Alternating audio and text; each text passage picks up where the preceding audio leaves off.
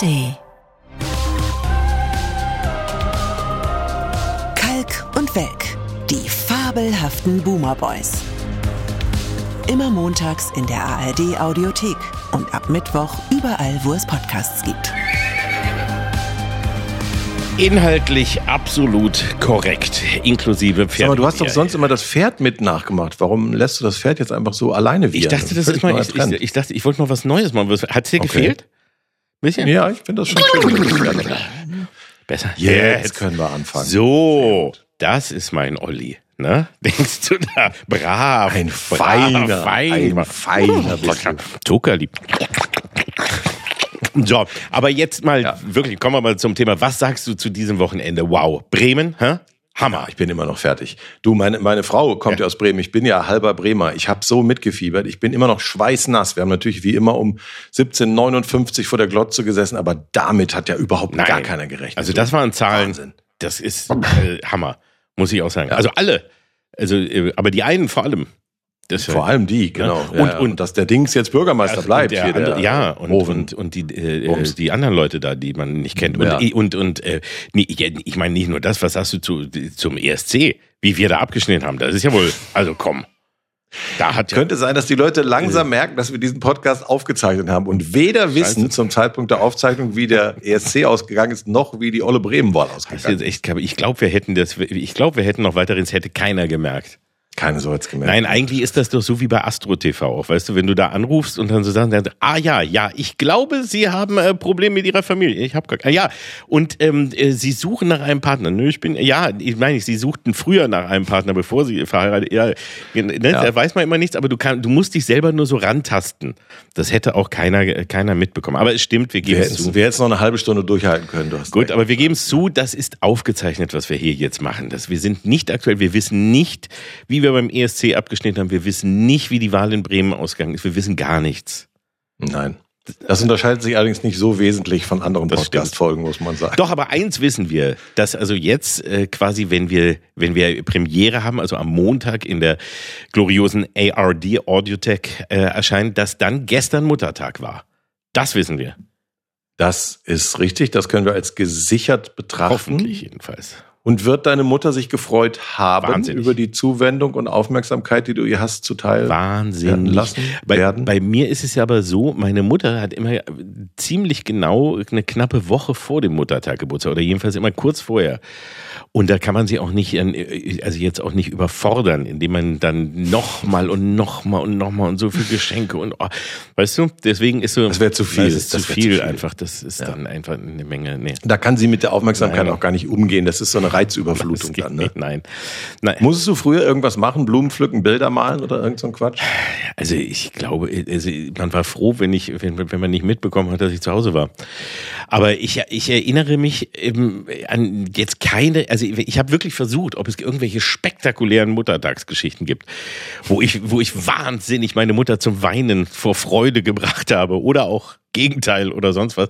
Aber äh, war nicht so. Also so ein bisschen, ich glaube, mich daran zu erinnern, dass wir schon so, so das Übliche gemacht haben, so mal, ne, und vielleicht mal mitgeholfen haben beim Tisch abdecken und beim Aufessen oder so. Aber es war nicht so richtig, nicht so spektakulär. Warst du ein Vorzeigejunge, der Mutter von Nein. vorne bis hinten Nee, verwöhnt hat? ich, ich, ich gehe heute so weit, äh, dass ich dann wirklich auch äh, am Muttertag verlässlich anrufe. An anderen Sonntagen rufe ich vielleicht an, aber Muttertag garantiert. Weil meine Erfahrung ist, meine Mutter ist ja auch, äh, denkt jedenfalls, sie wäre relativ modern, war ja auch eigentlich immer berufstätig und ich weiß es auch von, von meiner Frau.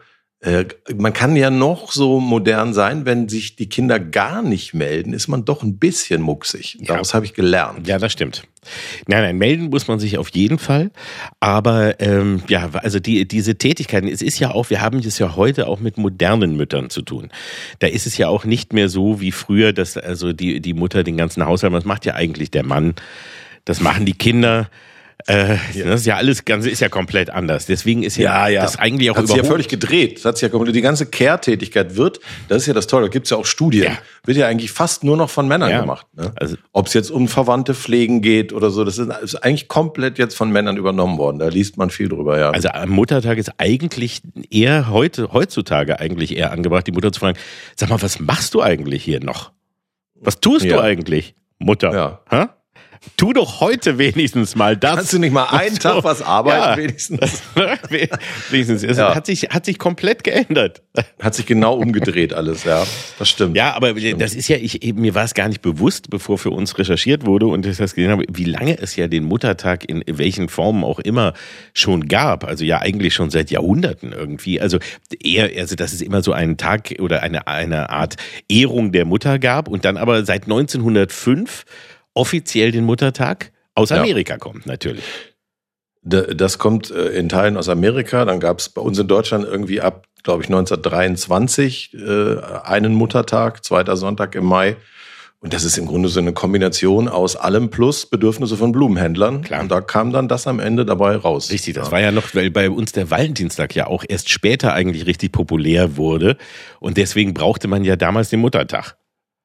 Damit Ja, ja, ich habe das alles auch mit Interesse gelesen, was die uns Ja. hier aufgeschrieben haben zum Muttertag. Ich kann aber auch nicht behaupten, dass es mich vor diesem Podcast großartig interessiert hätte. Aber es ist doch schön, dass man es mal so Wir wollen ja auch was, was lernt auch. Eben, also es ist ja nicht nur, dass die Leute uns beim Labern zuhören sollen, wir wollen ja auch was lernen. Alles das, Mhm. was wir in der Schule verpasst haben, holen wir jetzt in diesem Podcast nach und helfen den Menschen dabei. Und natürlich aber auch, das muss man ja auch sagen, richtig populär wurde der Muttertag erst durch die Nazi-Zeit. Ne, weil die natürlich die Mütter als also besonders kinderreiche äh, Mütter ja als Heldinnen des Volkes gefeiert haben. Bärmaschinen für den Führer, Richtig. genau. Und deswegen wurde es also eigentlich, also eigentlich dürften wir auch gar keinen, sollten wir gar keinen Muttertag mehr feiern. Wenn die Mutter sagt, wo sind die Blumen, sagt man, bist doch kein Nazi, oder?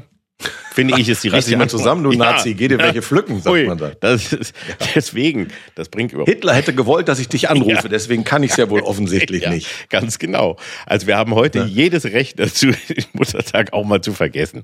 Das ist Ja. auch sehr wichtig, das mal so zu sagen. Wenn, wenn Bernd Höcke dann im nächsten Jahr Thüringen übernimmt, werden wahrscheinlich mehrere Sonntage zu Muttertagen ernannt. Ja. Davon müssen wir ausgehen. Aber die Mutter, wenn, äh, wenn, wenn wir jetzt an Mütter denken, dann kommen wir, äh, müssen wir natürlich auch mal dran denken, welche Mütter haben unser Bild geprägt, also außer unseren eigenen.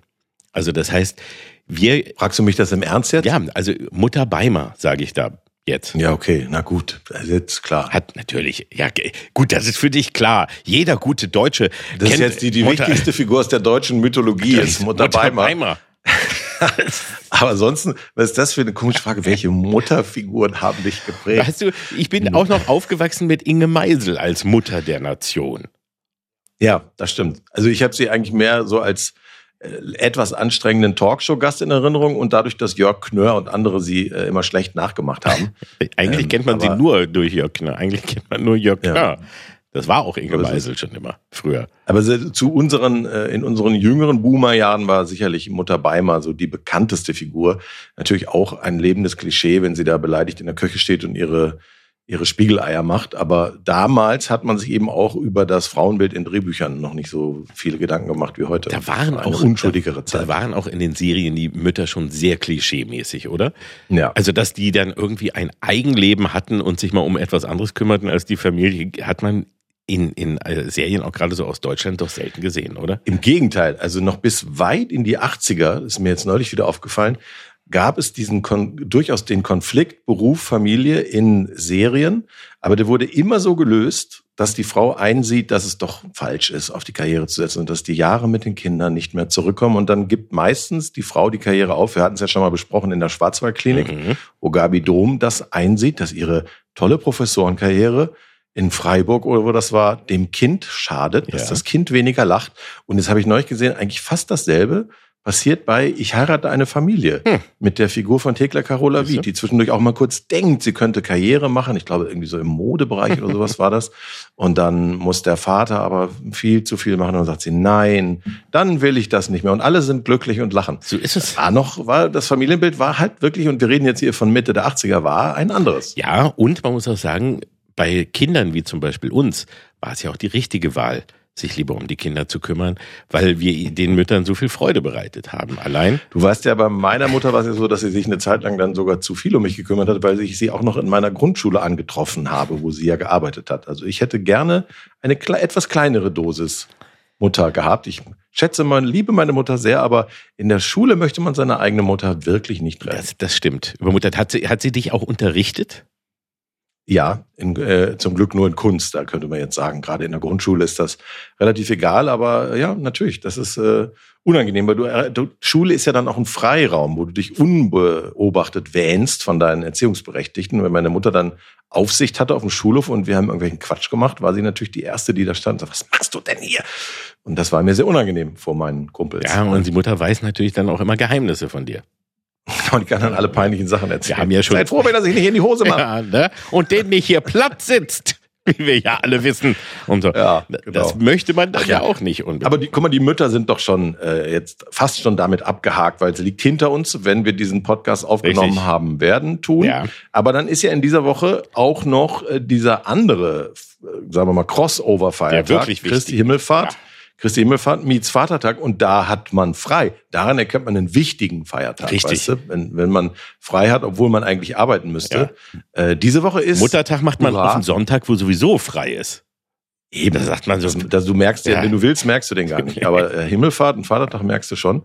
Diese Woche ist also für die meisten von uns Vier-Tage-Woche. Großes Thema gerade Mhm. in Deutschland. Jeden Tag neue Umfragen.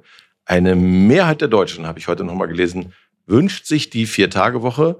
Und der größte Teil von denen wiederum wünscht sich den Überraschung bei gleichem Lohn. Was jetzt auch, wenn man sich's aussuchen darf, natürlich viel besser ist als für weniger Lohn. Dann wäre ich aber für eine Drei-Tage-Woche. Zwei Tage Woche bei vollem Lohn. Ein Tage Woche bei vollem Lohnausgleich.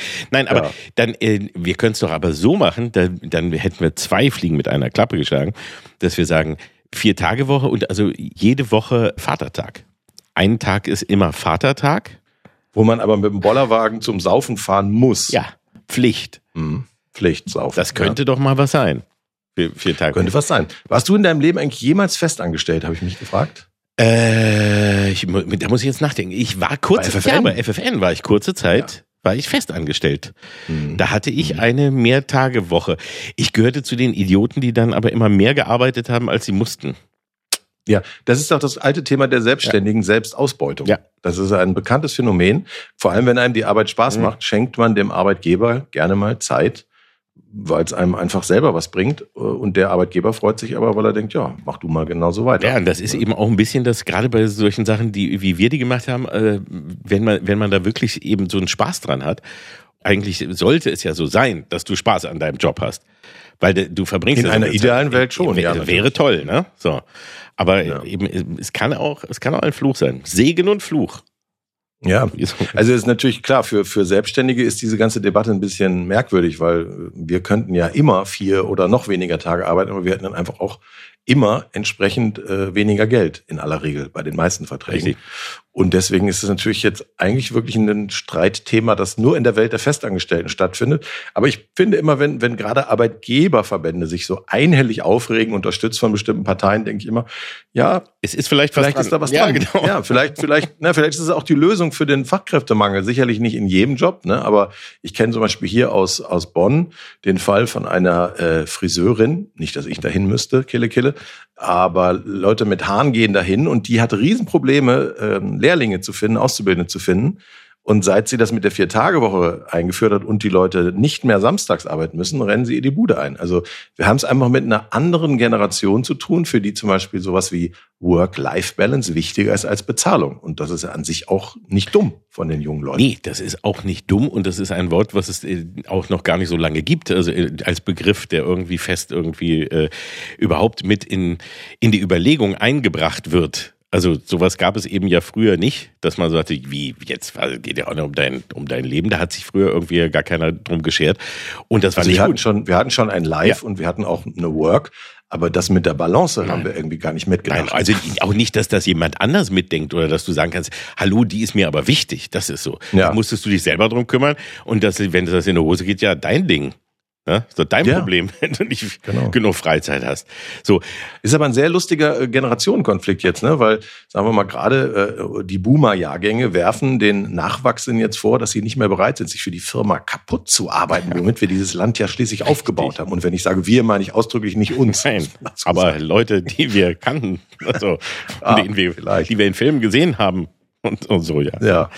Ja, ja, das ist, es ist und bleibt das schwere Thema natürlich, wie, wie du da eine, eine wirkliche Gerechtigkeit reinbringst. Und es ist ja auch, äh, ich meine, bei den Berufen, über die, bei denen das am meisten diskutiert wird, ist es ja auch so, das sind zum Teil ja auch wirklich Berufe, die so hart sind, dass du auch echt sagen kannst, okay, vier Tage, macht es vier Tage richtig, dann reicht das auch. Mhm. Also allein körperlich oder emotional oder äh, psychisch, wie auch immer.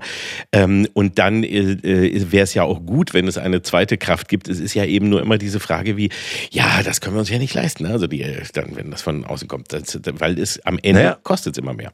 Aber es genau, es, es gibt halt echt Branchen, glaube ich, wo man da nicht drum rumkommen wird. Äh, am besten sieht man es ja in der Pflege, wo sie jetzt schon in ihrer Not immer mehr Leute aus der Zeitarbeit, die zum Teil ausgerechnet in der Pflege besser bezahlt sind als die Festangestellten, dazu holen müssen, weil die sich dann ihre Schichten und die Tage selber aussuchen können, im Gegensatz zu denen, die immer da sind. Und äh, da ist der Fachkräftemangel mittlerweile ja so groß, dass Hunderte von Altenheimen insolvenzbedroht sind und dicht machen, weil die nicht mehr genug Personal finden. Ja. Und die müssen irgendwie 95 Prozent Betten ausgelastet haben, damit sie schwarze Zahlen haben. Und wenn aber da kaum noch einer arbeiten will, dann kommen sie ins Minus und machen dicht. Also das sind so Branchen, wo man, glaube ich, gar nicht drum rumkommen wird, über solche Lösungen nachzudenken. Wie immer wäre es vielleicht vernünftig, wenn es auch pro Branche, also in gewisser Weise auch mal überlegt wird, wo was wie sinnvoll ist. Also auch wenn ich daran ja. denke, wie es zum Beispiel früher war, als es so etwas, also in, in der Zeit, wo ich dann eben nebenbei ja auch noch gejobbt habe oder ähnliches. Wir sind halt früh in eine Branche gekommen, wo die Arbeitszeiten komplett anders sind und nicht so geregelt, wie sie bei den meisten anderen Menschen, die berufstätig sind, äh, halt sind. Mhm. Aber ähm, was ich halt mitbekommen habe, diese, diese festen Arbeitszeiten, die ja vor allem früher noch viel, viel früher begannen, also das äh, Geschäfte machten ja nicht erst um 10 Uhr auf oder so. Du hattest ja auch Arbeitsbeginn nicht um äh, neun oder zehn, sondern meistens schon um sieben oder um acht oder ähnliches. Ähm, nach den festen Zeiten, wie lange und wo du, wo, wie lange du dann die Pause machst. So etwas wie Gleitzeit oder dass du etwas deine Arbeitszeit selber einteilen kannst und selber gucken kannst, finde ich zum Beispiel auch etwas, was ähm, ein großer Vorteil ist, der, der sich in den, in den letzten Jahren ergeben hat, oder? Ja, natürlich plus äh, Homeoffice ja. als neue Option, die wir ja alle gemeinsam zwangsläufig in der Corona-Zeit lernen mussten. Ich bin für so kreative Tätigkeit nach wie vor nicht der größte Fan davon. Ich finde, wenn man zum Beispiel, wir reden ja heute noch über Autoren und äh, ja. Drehbücher und so weiter, aber ich finde gerade, wenn du irgendwie zusammen irgendwie rumspinnst und brainstormst, ist es immer noch ein bisschen schöner, wenn du im selben Raum bist. Wenn es nicht anders geht, kann man das auch über Zoom und so lösen. Aber ich finde, auch da gilt, es ist toll, dass es das heute gibt und als Möglichkeit sollte das jedem Beruf, wo es irgendwie geht, äh, offen stehen. Äh, aber es ist nicht, nicht immer und für alles die Lösung. Ne? Also wie du schon sagst, man sollte das alles so flexibel handhaben wie möglich. Ne? Und möglichst einmal pro Woche Vatertag feiern dürfen. Das. Ja, da. Vatertag, äh, da hab ich, bin ich, habe ich mich jetzt geweigert, mich in die Ursprünge einzulesen. Ich weiß, das stand ja auch mit in dem Dokument. Letztlich fahren Leute mit einem Bollerwagen irgendwie aufs Land und machen sich die Rübe dicht. Ja, aber ich finde ja die, fand, die Mythologie das ist die Mythologie, aber ich fand spannend, weil ich habe mich wirklich gefragt, wo kommt das her? Also da, wie, warum? Warum fährt man mit dem Boller? Man kann sich doch auch irgendwo anders einfach hinsetzen. Warum läufst du dann durch den Wald? Du kannst doch einfach, also saufen geht doch auch. Das ist der sportive Gedanke daran, das kennst du natürlich. Nee, nicht. aber warum? Hast du überhaupt ein Fahrrad? Hast du ein Fahrrad? Ich habe ich habe ein Fahrrad, ja. Also ich meine, es ist nicht so ein Trimfahrrad, eins, was fährt von A nach B. Sozusagen. Ich habe eins, aber ich fahre es nicht. Ah, so, okay. das ist der Unterschied. Mhm. Man muss ja nicht alles auch benutzen. Nein, aber es gab mal einen Grund und das waren die sogenannten Flurprozessionen und da ist man das eigene Land abgegangen. Also so quasi mhm. Check, wie bei der Ponderosa bist du lang geritten, um die Zäune an der Nordweide zu kontrollieren. Das hast du aber an anderen Teilen schon sehr früh eben auch zu Fuß gemacht, hattest und hast dann dir was zu trinken und zu essen vielleicht auf dem Weg mitgenommen. Und das mhm. hat man dann regelmäßig gemacht und dann immer gesagt, ach komm, da trinken wir auch einen dabei. Und dann sind wir mal raus von zu Hause und das hat sich dann eben weiter gemacht. Es wurden, gab dann irgendwann Saufgelage, die eben erlaubt waren, wo keine Ehefrauen äh, zugelassen wurden. Und da hat man gesagt, Mensch, das ist doch mal eine gute Idee, das machen wir auch, nehmen den Bollerwagen und fahren weiter in den Wald und saufen dann uns da eben friedlich. Hast du das jemals gemacht? Warst du bei, bei sowas dabei? Noch nie in meinem Leben. auch nicht. Ich finde es auch interessant, weil der Name Vatertag deutet ja irgendwie oder täuscht ja an, dass man auch irgendwie, dass es mit der Vaterrolle zu tun hat. Also man könnte zum Beispiel sagen, dass man an dem Tag dann irgendwas mit seinen Kindern unternimmt, wo man schon frei hat. Stattdessen macht man aber möglichst ohne Kinder mit seinen Kumpels eine Sauftour. auch, auch, da fand ich schön in den Unterlagen zu lesen, dass das äh, der übermäßige Alkoholkonsum als Initiationsritual galt, nämlich dass man an diesem Tag lernt zu saufen wie ein Mann.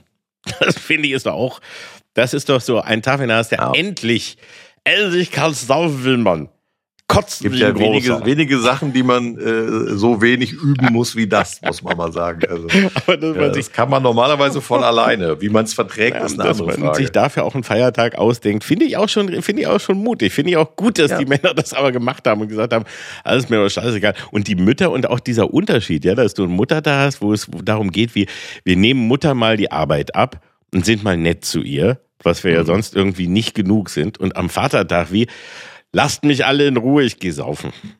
So. Das sagt doch eine ganze Menge über das Rollenverständnis ja. aus, oder? Und ich will alle treffen, aber nicht meine Bloß Familie. die Familie. Das ist der Sinn Haut ab, bleibt mir vom Leib, ihr Arschlöcher. Ich kann ich nicht mal wenigstens einen Tag, Tag, im Jahr ohne euch Hackfressen verbringen. mir einen Tag mal das Leben schön. Ja. Statt mal die moderne Vaterrolle ein bisschen zu reflektieren. Ja. Du bist ja eigentlich sehr spät Vater geworden. Ich bin Spätvater, sagen, ne? ja. Und ja auch, auch äh, quasi äh, Stiefvater. Also ich bin ja erst dazugekommen. Also ich habe die, die ganze äh, Babyphase habe ich ja übersprungen sozusagen. Welchem Alter bist du eingestiegen? Mit zehn. Also Ah ja. Aber hast du immer noch die komplette Pubertät mitgenommen? Das habe ich natürlich. Das ist schon mal eine feine Sache. Die habe ich mir gegönnt. Ja, die habe ich, die, die wollte ich auch dann noch haben.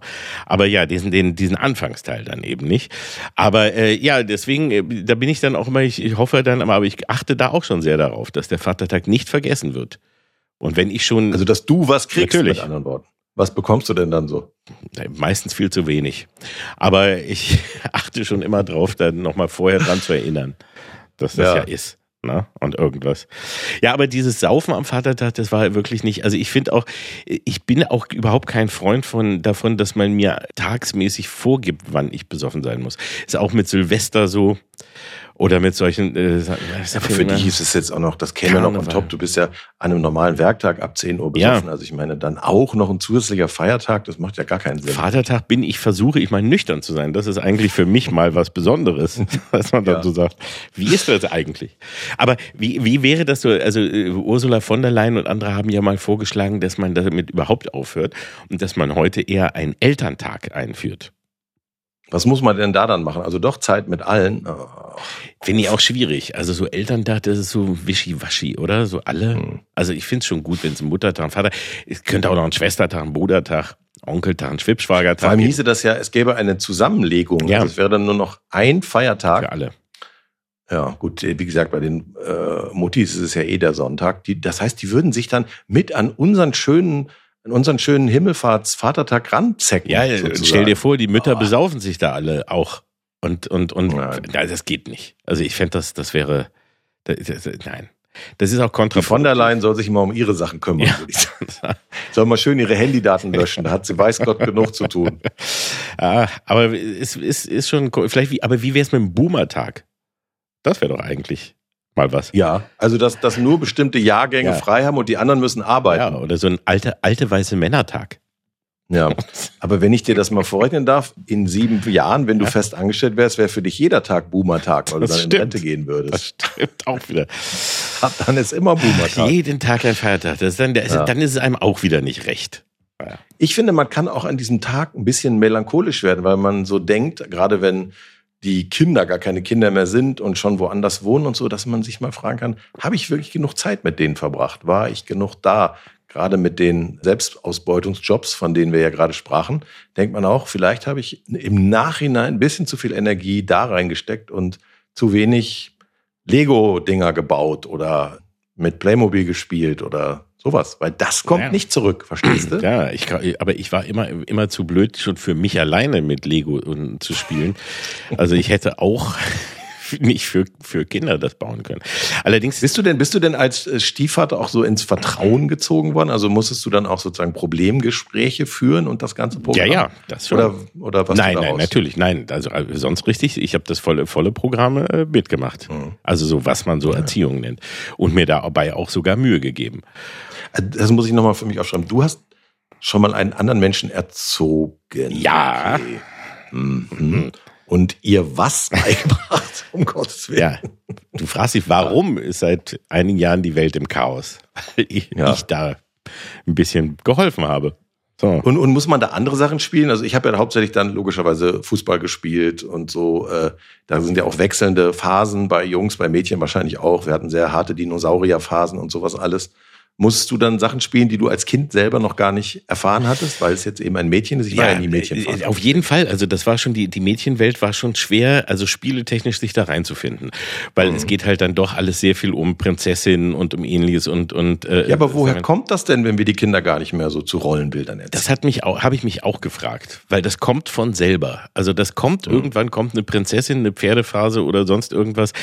Die ist genetisch, glaube ich, vorgegeben. Und natürlich war es dann eben, Mhm. das habe ich ja auch schon mal erzählt, für mich schwierig, dass ich nicht die drei Fragezeichen vorlesen konnte, sondern die drei Ausrufezeichen vorgelesen Ja, das habe. ist hart. Und, und dann so Mädels, die sich im Café Lomo zu einem, zu einem Kakao-Spezial treffen und dann irgendwie über Mädchenprobleme reden, sind schon, also da sind mir dann eben Jungs, die im Gespensterschloss nach dem Karpatenhund jagen, dann persönlich lieber und näher. Näher. Ne? Einfach Näher. so. Na Das war natürlich dann schon immer ein bisschen schwierig, aber, aber es ging schon.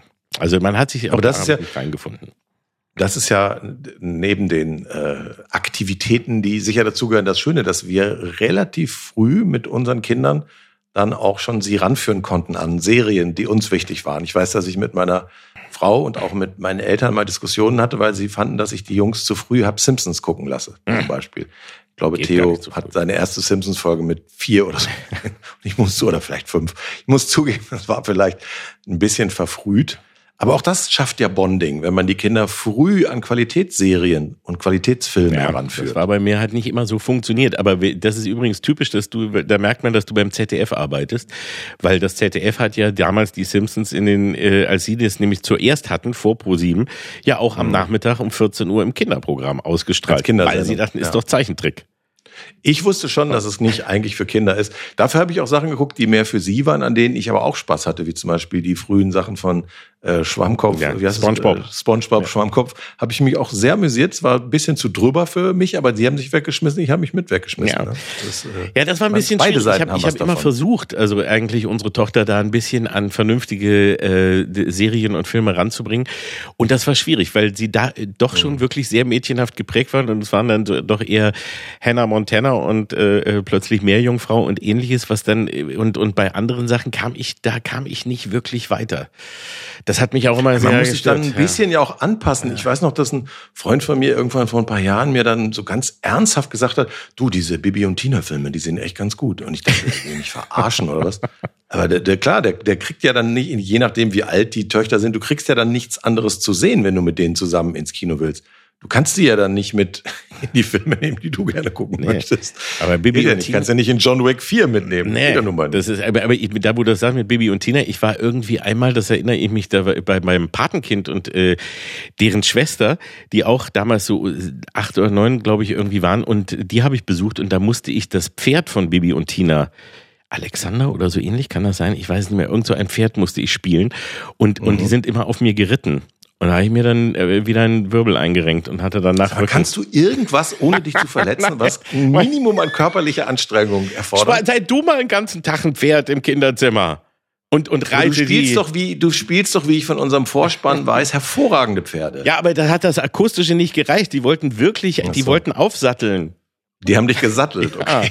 Und waren auch nicht so klein und leicht. Aber Ist aber übrigens super schwer einzuschätzen, gerade wenn die Kinder noch etwas kleiner sind, was unheimlich ist, ne? Mhm. Und was, was die irgendwie dann schockt. Also Kino ist ja noch mal ein bisschen mehr Overkill, ne? Also ich Ja. weiß nicht, wenn du das erst, wenn du das erste Mal mit dem Kind ins Kino gehst, das ist ja auch eine gute Frage, in welchem Alter man das macht, aber wenn die so von dieser Leinwand, dem Ton und äh, dem ganzen Audiovisuellen so richtig gepackt werden, äh, wir sind damals mit Paul äh, ja in den kleinen Eisberg gegangen, in den ersten. Das war sein erster Kinofilm.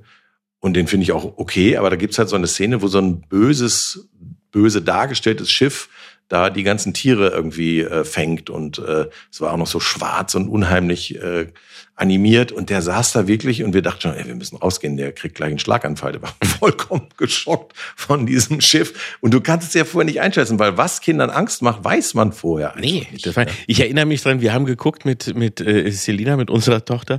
Hier eben, da war sie, aber da war, ich weiß, also noch jung, aber ich weiß jetzt nicht wie, vielleicht zwölf oder so. Und dann haben wir das Haus der Krokodile geguckt. Und zwar die mhm. Neuverfilmung von Boss und Stennert, ja. von unseren Kollegen, die Neues vom Wichser gemacht haben.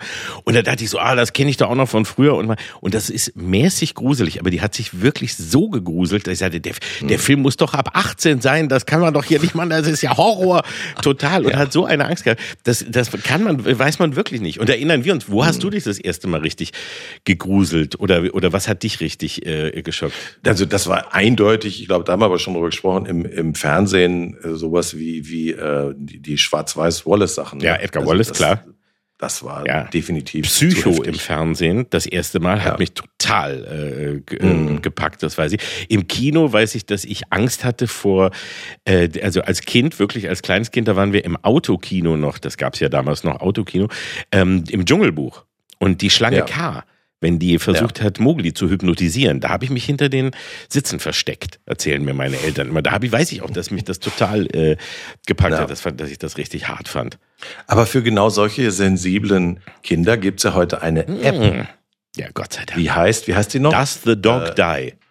Does the Dog Die, wo also eine App, in der sich verschiedene ja, Kinogänger, Fernsehgucker austauschen und da sind dann sämtliche Warnungen ja. sind da versammelt und man kann dann ganz sicher sein, wenn man eine Phobie hat gegen bestimmte Sachen, dass das in dem Film nicht vorkommt. Sozusagen die App zur Triggerwarnung. Ja, das ist ja sowieso ein, ein, ein neues Phänomen, vor allem auf Streaming-Diensten. Also im Fernsehen haben wir es ja und das ist auch, finde ich ja recht sinnvoll, dass da jetzt mal gesagt wird, dieser Film ist vielleicht für Jugendliche äh, unter 16 Jahren nicht geeignet, also, also dass du so eine quasi mhm. eine Alterseinschätzung machst. Da, äh, das finde ich ja auch äh, absolut richtig. Aber bei Streaming-Diensten hast du ja momentan auch, dass da alles dir quasi schon vorweg gespoilert wird. Also Vorsicht, es kann ja. hier, hier gibt es Schimpfwörter, hier gibt es Gewalt, vielleicht Nacktheit teilweise, ähm, irgendwie Erbrochenes und weiß nicht. Und du, du weißt dann oft ja schon, was da alles passiert. Ne? Und du und ja. du wirst eben gewarnt vor allem, weil man Angst hat, dass die Triggerwarnung ist für mich ehrlich gesagt so ein bisschen die Pest ja. der Neuzeit. Ja. Also weil irgendwie grundsätzlich sollte man ja doch versuchen, ein bisschen weniger dünnhäutig zu sein. Ich nehme jetzt ausdrücklich Leute aus, die selber mal was wirklich Traumatisches erlebt haben und daran nicht erinnert werden wollen in einer in irgendeinem fiktionalen Zusammenhang. Da finde ich das auch in Ordnung. Aber wenn das dazu führt, dass wirklich alles, alle Eventualitäten angetriggert, ja. dass vor allem gewarnt wird, das finde ich irgendwie schwierig, sage ich ganz ehrlich. Es ist wie immer, dass also. es extrem übertrieben wird. Ne? Also wie du sagst, wenn es medizinische Gründe gibt, also wenn es wirklich äh, äh um, um schwere psychologische Traumata geht, wenn du, ja, oder du genau, Epileptiker äh, bist und deswegen eben ja. äh, äh, gewarnt wird vor Lichtblitzen, was mich auch am Anfang immer mhm. gewundert hat, warum macht man das? das äh, so. ja. Aber dann ist das natürlich verständlich. Aber dieses, dass sich jeder melden kann, sagt, ich mag übrigens nicht, also ich, bei dieser bei dieser App geht es hin bis zu Schmatzen. Oder wenn sie. Okay, das finde ich auch eklig. Das finde ich auch eklig. Oder was irgendwie natürlich auch Tiere, also das Spinnen vielleicht vorkommt, dass sich jemand erbricht, dass jemand irgendwie was Falsches ist. Es gibt sogar äh, Warnung, dass falsch gegendert wird. Ähm, und alle, also alles Mögliche, das oder wie wie mit mit äh, umge. Es gibt auch die äh, Does the Black Guy Die First ist auch eine Kategorie. Also es ja. gibt alles Mögliche, was du sagen kannst und jeder kann kommen und sagen, also das äh, finde ich übrigens sehr störend. Und irgendwann hast du seitenweise ja Triggerwarnungen, weil also ja, die haben ja glaube ich 120 verschiedene Kategorien ja. schon für für die App. Es ging wirklich los mit dem, mit dem Tod von Hunden, weil das wohl für manche Leute so traumatisch ist, wenn sie einen Hund äh, sterben sehen oder einem Hund, dem, dem was passiert, dann müssen die direkt zum Psychiater. Damit haben sie angefangen, dann haben sie es auf Katzen ausgeweitet, dann auf Pferde und heute gibt's eine Triggerwarnung, weil äh, E.T. in irgendeiner Szene ja etwas blässlich und halbtot aussieht. Auch das muss vorher angekündigt werden. Und weil man ihn ja für einen Nackthund halten könnte. Deswegen. Ja. Und auch Schwangerschaft ja. und äh, oder Warnung vor dummen Blondinenwitzen oder Diabetes und so. Und, äh, das ist, also äh, es gibt so viel absurde Momente, was da getriggert wird. Und das finde ich auch so albern, wenn es das, ich meine, man muss sich ja auch, man muss sich doch auch eins ver vergegenwärtigen. Im Leben gibt's sie ja leider auch nicht diese Triggerwarnung. Und den ganzen Nein. Tag wirst du theoretisch getriggert. Und wenn du die Menschen in jungen Jahren vielleicht schon darauf bringst, dass du sie vor allem vorher warnst und vor allem, dass du sagst, möchtest du, ist das auch nicht, also wenn du denkst, das ist für dich vielleicht zu anstrengend, es könnte spannend werden. Es kann sein, dass du ähm, lachst bei diesem Film, wo du gar nicht willst. Es ja. kann sein, dass es irgendwie dich emotional berührt. Ich meine, dazu sind ja gerade Filme, Bücher und alle fiktionalen Jede Art von Kunst sollte ich ja berühren. im Idealfall auch mal berühren oder intellektuell herausfordern oder auch mal schockieren in gewissem Maße, ohne dich gleich zu traumatisieren.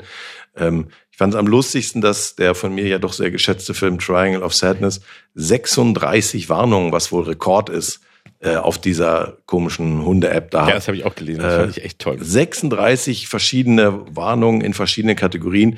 Mir war sofort klar, was unter anderem gemeint ist, weil es diese Szene gibt, wo sie am Schluss einen Esel erschlagen. Da war mir schon vollkommen klar, dass das für viele Leute gar nicht geht. Aber da ist zum Beispiel auch eine Kategorie, dass die Kamera ein paar Mal wackelt. Ja, bitte. Also dann, wenn du das nicht aushältst, dann. Äh, es sind Rasierer und Schnittwunden zu, zu, sehen. Ist auch dabei. Ja. Es kommen Schlangen ja. und Insekten vor. Menschen trinken Alkohol. Ja, das, das, kann man wohl sagen, ja. ja also, gut, alles klar. Also ich, ich bin immer nur so überrascht, was du alles dir an Kategorien ausdenken kannst. Also was du alles sagen kannst, dass mich das dann, also dass, dass mich das trägt. Das ist aber auch wirklich so dieses, dieses Problem, was wir haben und das wirklich bei, bei allem Respekt, äh, aber dass du dann, dass jeder sagt, wie, das hat mich jetzt aber persönlich das hat mich jetzt aber berührt und das habe da bin ich jetzt aber persönlich von getroffen und ja, dann musst du auch irgendwann mal sagen, weißt, dann geh nicht ins Kino. Dann ja. guck einfach keinen Film, dann lies kein Buch und dann, dann lass es, aber. Äh, ja, oder guck alte Folgen von der Augsburger Puppenkiste, obwohl da auch Tiere an Seilen hängen. Also, äh, aber warum wird das zum Problem für alle gemacht? Also klar, niemand zwingt mich, die App zu benutzen, aber die Triggerwarnung sehe ich ja trotzdem, auch beim Streamen alle Nase. Ja. Also äh, langsam fühle ich mich davon auch fast, ich will nicht sagen, es ist ein bisschen, man muss ein bisschen aufpassen, dass wir da nicht zu boomerig klingen, weil es beeinträchtigt unser Leben ja gar nicht mal so sehr. Aber das Bild vom Zuschauer, was dahinter steht, das geht mir irgendwie persönlich auf die Nerven. Vielleicht auch, weil wir selber schon mal Sachen geschrieben haben und ich immer so denke, kann man nicht ein mündigeres Bild vom Publikum haben? Kann man nicht irgendwie ein Bild von einem souveräneren, selbstbewussteren Zuschauer? Nochmal echte Traumata jetzt alle beiseite Natürlich, gelassen. Aber ich, ich kann nicht akzeptieren, dass man sagt, wenn die Kamera dreimal wackelt, dann muss ich davor warnen. Nein, und das ist immer auch dieser Gedanke, genauso wie der, den wir ja auch vom Fernsehen und vom Arbeiten bei, bei allen Medien kennen und wo, woran auch die Programme immer leiden, dass du immer davon ausgehst, dass der Dümmste es verstehen muss. Und hier mhm. eben auch, dass du da, das, also der, der am, der sensibelste könnte halt. Der sensibelste na, darf nicht irritiert ja, sein, das, ist, ist es ja. Und das, das darf es irgendwie nicht sein, weil das ist das Ende von nee. jeder Form von Kunst oder Fiktion und Überraschung und allem. Und das Leben, wie gesagt, hat leider auch keine Triggerwarnungen parat. Und das gehört ein bisschen auch zum Lernen und zum Abhärten dazu, weil dir in deinem Leben genau solche Dinge auch immer wieder passieren werden. Mich sollte man vor Triggerwarnungen warnen. Das fände ich auch. Warum steht da nicht, Achtung, in dieser Information könnten Triggerwarnungen enthalten sein? Ja. Und das könnte sie Weiß aufregen. Ich. Das genau. könnte sie sehr wütend machen. Gerade als Boomer könnte sie das tierisch aufregen. Ja. Ne? Und ich mag nicht, wenn Rothaarige sich am linken Ohr kratzen, ja. damit das mal klar ist. Oder dass du da vor sowas wie, das wäre wenigstens sinnvoll, wie, Achtung, dieser Film könnte scheiße sein. Das wäre mal ja. eine Triggerwarnung. Gibt es eigentlich Triggerwarnungen für Podcasts? Nee, müssten wir eigentlich auch überlegen. Was, was man bei uns, was könnte man bei uns eigentlich also jedenfalls keine hektischen Bewegungen. Wir bewegen uns nie. Es wackelt auch keine Kamera. Wir haben uns noch nicht erbrochen. Kann es ist kommen. auch noch kein Tier gestorben. Es ist noch kein Tier gestorben nee, im Podcast. Aber vor ist übrigens typisch, dass es losgegangen ist mit den Hunden. Das ist, das ist doch auch wieder ja. dieser Ah, die Hundelobby, aber das können wir in einer anderen Folge. Ja, ich bin ja, ich bin ja auch Anhänger der Hundelobby und ich, ich mag es auch nicht, wenn das ist, aber ich muss davor nicht gewarnt werden. Also das ist eben auch so dieser Punkt. Äh, aber bei uns ja, was können wir da? Äh, Sprache, dass wir vielleicht, dass wir viel dummes Zeug reden, dass wir nicht, dass es wenig sinnvoll könnte sinnfreie Informationen enthalten könnte. Könnte auch mal eine Folge geben mit wenig Aktualität, weil sie aufgezeichnet ist. Davon auch, müsste man ja, auch warnen. Eigentlich. Triggerwarnung, das müssten wir auch mal. Das müssten wir eigentlich diesmal machen, dass diese Folge ist aufgezeichnet. Vielleicht haben Leute ein ein Aufzeichnungstrauma. Ist doch möglich. Ja, dass sie mal, ja, dass man einfach sich einfach auch äh, emotional da irgendwie dann sehr, sehr von angegriffen fühlen, wenn man nur aufgezeichnet ja. und nicht, nicht live was macht. Finde ich auch. Ist also auch absolut in Ordnung. Ja, ja, also sowas, Zeitverschwendung könnte auch vielleicht, könnte Teile von Zeitverschwendung. Sie könnten ja. was, sie könnten auch Sport machen in dieser Zeit. So ist es. Aber viele machen das ja auch nebenbei.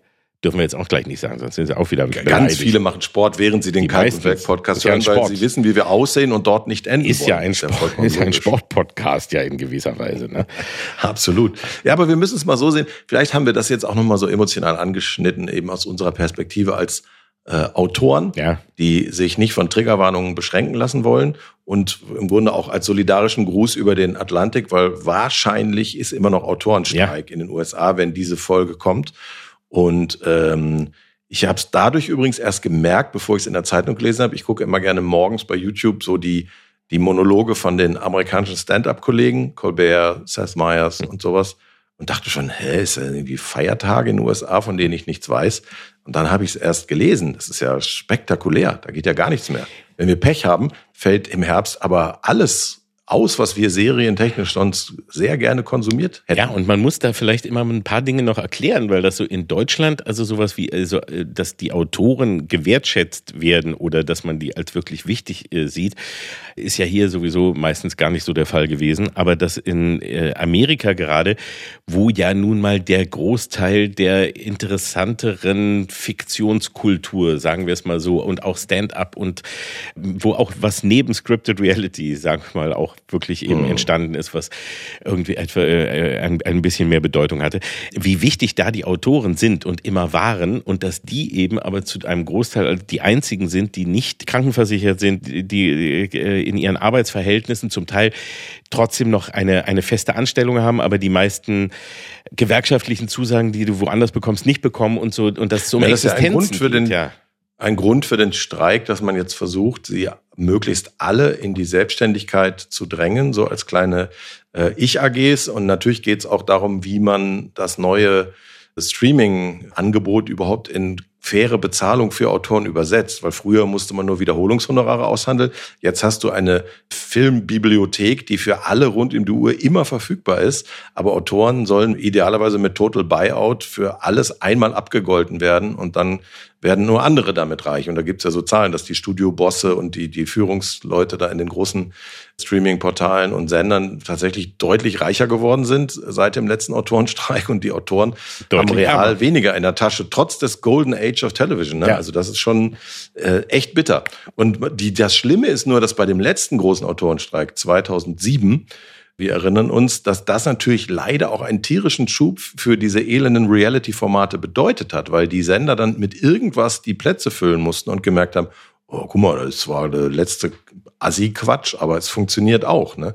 Also das ist schon gut, dass die das durchgefochten haben, aber es hatte auch leider Nebenwirkungen. Leider ist es, leider ist das ja meistens so. Also wenn du dann da versuchst, äh, dafür zu kämpfen, dass du irgendwie äh, eine, eine faire Bezahlung bekommst und dass es da irgendwie äh, etwas gerechter zugeht, wird in der Zwischenzeit nach ähm, einer Möglichkeit gesucht, wie du ja diese Zeit des Streiks überbrücken kannst. Siehst, ach guck mal, es geht doch auch. Die Leute können ja auch Scheiße fressen. Es geht auch. Du kannst es auch. Es muss nicht so gut sein. Ja? Und so, also das, wir, wir haben ja auch schon darüber geredet, wie das mit der Preisentwicklung ist bei Lebensmitteln jetzt gerade und war irgendwie wie gerecht oder ungerecht das zum Teil ist, warum was wie teuer wird und wer sich dann da wo die Taschen voll macht. Und so ist es hier eben auch. Ja, die Fernsehsender haben gesehen, ist es genauso.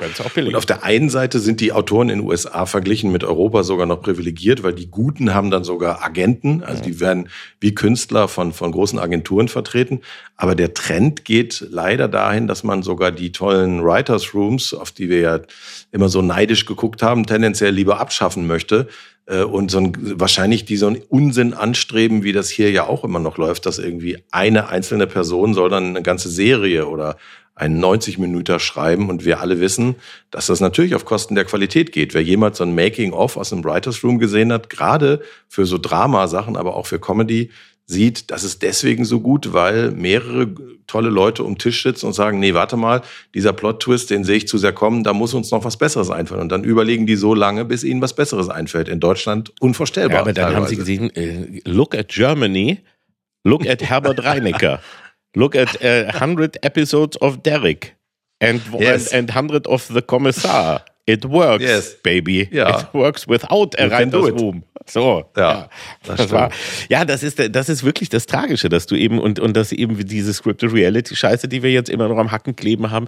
dadurch eigentlich entstanden ist. Und das dann eben, also man, man, man kriegt es ja im ersten Moment nicht mit, aber es ist damals ja auch passiert. Und ist, äh, das war zur Zeit 2007, glaube ich. Da ist dann 24 äh, um ein Jahr verschoben worden. Serien wurden verkürzt, die Staffeln wurden verkürzt, verschoben. Bei Bond, Quantum of Solace und Quantum Trost, da merkt man es, ähm, äh, dass der Film so vergrützt ist, lag zu einem Großteil daran, dass das Drehbuch nicht ganz fertig war und genau das in die Zeit, die Produktion genau in die Zeit vom Writers Streik fiel und so weiter. Es ist natürlich ganz furchtbar. Und ich, äh, das aber dieses, was du sagtest, dieses, diese ähm, Ungerechtigkeit, das äh, als Zahl, als Beispiel, da wurde eben der Chef von, von Warner Brothers genannt, der 2022 40 Millionen Dollar verdient hat und im mhm. Jahr davor 250 Millionen. Ähm, und dass das ungefähr ist mehr als 10.000 durchschnittliche Autoren zusammen. Und der verwaltet ja quasi die Ideen, die Ideen von, von anderen. anderen. Nicht, ja, das ist das der Punkt. Ist also ich glaube, dass in, in, Deutschland ist es jetzt so langsam irgendwann mal losgegangen, dass man doch erkannt hat, äh, ja, es kann, eine bestimmte Leute können eben bestimmte Sachen und die guten Autoren muss man auch gut bezahlen und pflegen. Das hat lange genug gedauert. Ich hoffe nicht, dass das, was jetzt in den USA passiert, bei uns dann auch nochmal wieder zu einer Verschlechterung führt. Wovor alle Schiss haben, ist KI. Ne? Ja. Also das ist auch einer der Gründe, warum die streiken. Die möchten irgendwie in die Verträge geschrieben haben, dass künstliche Intelligenz keine Drehbücher schreiben darf. Aber macht uns nichts vor, wenn es eine KI gibt, die das halbwegs ja. gut kann, dann wird das auch ja, passieren, das, ob wir das wollen oder nicht. Das ist ja der Witz, weil man eben auch sagt, nein, das geht ja auch noch gar nicht. Und deswegen haben sie gesagt, ja, dann lass es uns doch reinschreiben. Aber da wird, man weigert sich sich mit Händen und Füßen. Ich meine, ja, ja nun lass doch mal abwarten, das wird doch so wie. Das ist eben auch das, äh, genau das, die, die Gefahr, die da bei allem ist. Also mir hat gerade der Kollege Klaus von Wagner von der Anstalt erzählt, der hat sich damit auch schon mal beschäftigt, was kann KI im Humorbereich. Und die neuesten Generationen, die da jetzt gerade erprobt werden, da kannst du sogar quasi äh, einstellen auf einer Skala von eins bis weiß ich nicht, wie abgedreht der Humor von der Pointe sein soll, die du haben möchtest. Also das ist natürlich ein großer Vorteil. Bei Autoren kannst du das nicht wieder abdrehen, wenn die einen kranken Humor haben. Bei der KI kannst du sagen, mach, mach mal eine fünf, mach mir mal eine fünf. Und so ist dann der Gag. Ja, das, und und das, das Schlimme ist, man kann es sich jetzt vielleicht ja wirklich noch nicht vorstellen, weil wir konnten uns noch vor zwei oder drei Jahren nicht mal vorstellen, dass wir einmal eine Podcast-Folge über lustige KI-Geschichten äh, machen, was dir die KI alles beantwortet und die sich Titel für uns ausdenkt und wer weiß was. Das ja. haben wir damals auch nicht gedacht. Und wir haben uns auch mal irgendwann nicht gedacht, dass man auf den Mond fliegt oder dass man elektrische Licht anknipsen kann. Es kommt und was dann alles weitergeht, haben wir gesehen. Und das kann. Es geht vor allem diesmal nicht. viel schneller, ja. als alle denken. Und ich glaube auch, das wird gerade diese Art Berufe leider ziemlich überrollen. Am Anfang wird das noch holpern und das wird immer noch ein bisschen menschlichen Input brauchen, aber wir dürfen uns ja auch nichts vormachen. Ganz viel, was wir kreativ nennen, ist ja auch sozusagen eine Variation von schon vorhandenem. Also in der Musik ist bekanntlich auch schon alles komponiert. Und bei Drehbüchern hast du es auch sehr selten, dass du denkst, leck mich fett, das hätte ich jetzt aber wirklich überhaupt gar nicht kommen sehen. Und genau diesen Überraschungseffekt kann dir wahrscheinlich am Ende des Tages auch ein KI-Drehbuchautor bestehen, fürchte ich. Und in, der Musik, wie du sagst, da haben wir es ja auch schon gesehen, Dieter Bohlen ist ja schon eine KI. Ohne I. Die erste. Allerdings. er hat es vor allem ohne KI ja. geschafft, dass alle Lieder gleich ja. klingen. Das muss man auch erstmal hinkriegen. So. Also hoffen wir mal, dass die Autoren da irgendwie weiterkommen, weil einfach nur aus Eigennutz möchte ich auch sagen, ich möchte weiter gute Filme sehen, ich möchte weiter gute Serien sehen, weil das ist äh, und und da merkt man es und wir haben es auch immer wieder gesagt, das Drehbuch ist einfach das Wichtigste bei einem Film. Nicht ja. sind nicht die Effekte, es ist nicht irgendwie Nein. wie du es drehst. Das kann inzwischen nämlich wirklich fast jeder, ja. du, weil du weil du alles irgendwie technisch machbar hinbekommst. Aber und wenn man es noch nie gemacht hat, unterschätzt man auch wirklich, wie viel Arbeit es ist. Wir haben selber auch Lehrgeld bezahlt. Zweimal haben wir das völlig unterschätzt. Ja. Also wenn wir das umrechnen würden in einen Stundenlohn, würden wir wahrscheinlich nie wieder freiwillig ein Drehbuch schreiben. Nee. Aber es macht natürlich auch Spaß, weil du eine Welt erschaffst und wenn du dann irgendwann ans Set kommst und irgendwelche anderen Menschen haben aus dieser Welt wirklich was Materielles gebaut, dann bist du geradezu ergriffen. Also es ist immer noch ein super Beruf und man kann nur hoffen, dass viele Leute Bock haben, auch in Deutschland das zu machen. Aber ähm, ja, es ist teilweise doch, ich will nicht sagen, prekär wäre jetzt übertrieben. Die guten Autoren können davon auch schon gut leben, aber es ist echt viel Arbeit. Und für uns und dich war es ungewohnt, weil erinnere dich, wir haben uns für deine Verhältnisse zu einer frühen Zeit getroffen, meine spätestens um mhm. zehn, das kannte er gar nicht, und haben bis zum frühen Abend jeden Tag geschrieben, ja. also als, als wären wir fest angestellt. Ja. Und ich musste tippen. Du warst Vielleicht unsere Ich der Sekretärin. Einzige war, also ihr habt jedenfalls so getan, als wenn ihr das alle nicht könnt. Und ich war so dumm, es zu glauben. Ich dachte, du hast das gelernt. Du hast doch dieses zehn Finger. Ja, das ist auch richtig. Ich war auch, der, ja, ich bin auch, glaube ich, der einzige von uns dreien, der mit zehn Fingern tippen kann. Ne? Deswegen. So, ja. Bei uns hätte das Drehbuch noch dreimal so lange Das gedauert. ist meine gute alte Fremdsprachenkorrespondenten- und Wirtschaftsdolmetscher-Ausbildung, mein Lieber. Gut, dass ich die damals gemacht habe. Liebe Kinder draußen, lernt irgendwas Vernünftiges, dann könnt ihr irgendwann für andere Leute mal was tippen, wie der Oliver Ja, damals. sehr richtig. Ne? Meine Sekretärinnen-Ausbildung hat uns allen sehr geholfen. Aber jetzt schlage ich vor, treten wir in einen solidarischen einwöchigen Streik. Richtig, das machen wir jetzt Kommen mal. in einer Woche wieder. und weisen aber noch darauf hin, dass man, wenn, also uns zum Beispiel, die wir jetzt ja hier auch, also wir sind ja auch in gewisser Weise Autoren, also jetzt hier nicht so, da, hier reden wir nicht alle, hier ist vieles nicht geskriptet, was wir hier jetzt so reden. Leider, man merkt es auch ein bisschen. Aber äh, ansonsten ja auch. Und um uns zu ehren, ähm, wenn auch schon nicht mit Geld, aber vielleicht mit einem Preis, sollten wir noch darauf hinweisen, dass wir nominiert sind für den Deutschen Podcastpreis. So, und das haben wir letztes Mal schon erzählt. Und die Leute sind aber, glaube ich, durch tausende von Seiten durch und finden ihn nicht. Wo können wir denn voten? Und ich habe das, Ja. ich habe recherchiert in der Zwischenzeit. Und das Geheimnis Okay. ist ganz einfach. Für den Deutschen Podcast, Podcastpreis kann man voten unter deutscher-podcastpreis.de. Da, gut, da hätte man drauf kommen können. verdammt. Ja, die Rechercheabteilung hat gestreikt letzte Woche. Und dann geht man Ja. da auf Comedy und dann muss man nochmal den Buchstaben K, weil unser Podcast heißt Kalk und Welk, die fabelhaften und das ist unter, unter Der ist dann K. unter K und nicht unter W abgesch... Ach, das Sie ist ja hätten toll wenigstens auch. unter B wie Boomer Boys machen können, aber es steht unter K, also wie es anfängt, ja. Ja. Findest du es nicht ein bisschen unwürdig, dass wir die Leute bitten, für uns zu voten? Muss das nicht aus denen herauskommen? Also muss es nicht denen selbst ein Bedürfnis Wir, sein? wir informieren nur und erwecken das Bedürfnis für uns zu voten. Okay. So ist Als es. Angebot einfach. Wir betteln doch nicht. Also das wäre das wäre wir, unwürdig. wir müssen eher für die Leute, die uns hassen, mit negativer Verstärkung arbeiten und sagen, ey, wehe, wehe, Ja. ihr votet einmal für uns. Das gibt so Ärger. Ehrlich. Nein, das überlassen wir jedem, ne, dass man uns sagt, also Wie oft er für uns voten Richtig. will. Wie oft darf man denn? Nur einmal? Ich glaube, man darf nur einmal, ja. Ich weiß Ja, nicht, ob das hilft. Ich hab's, muss man mal probieren.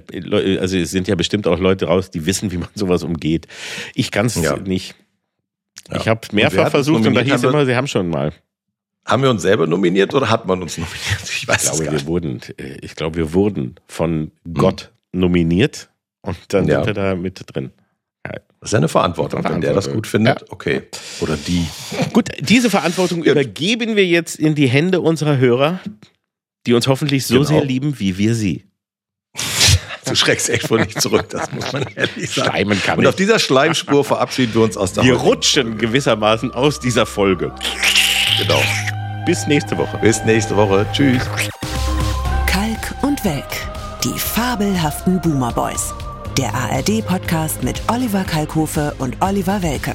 Produziert von Radio 1 und dem SWR. Immer montags in der ARD-Audiothek und ab Mittwoch überall, wo es Podcasts gibt.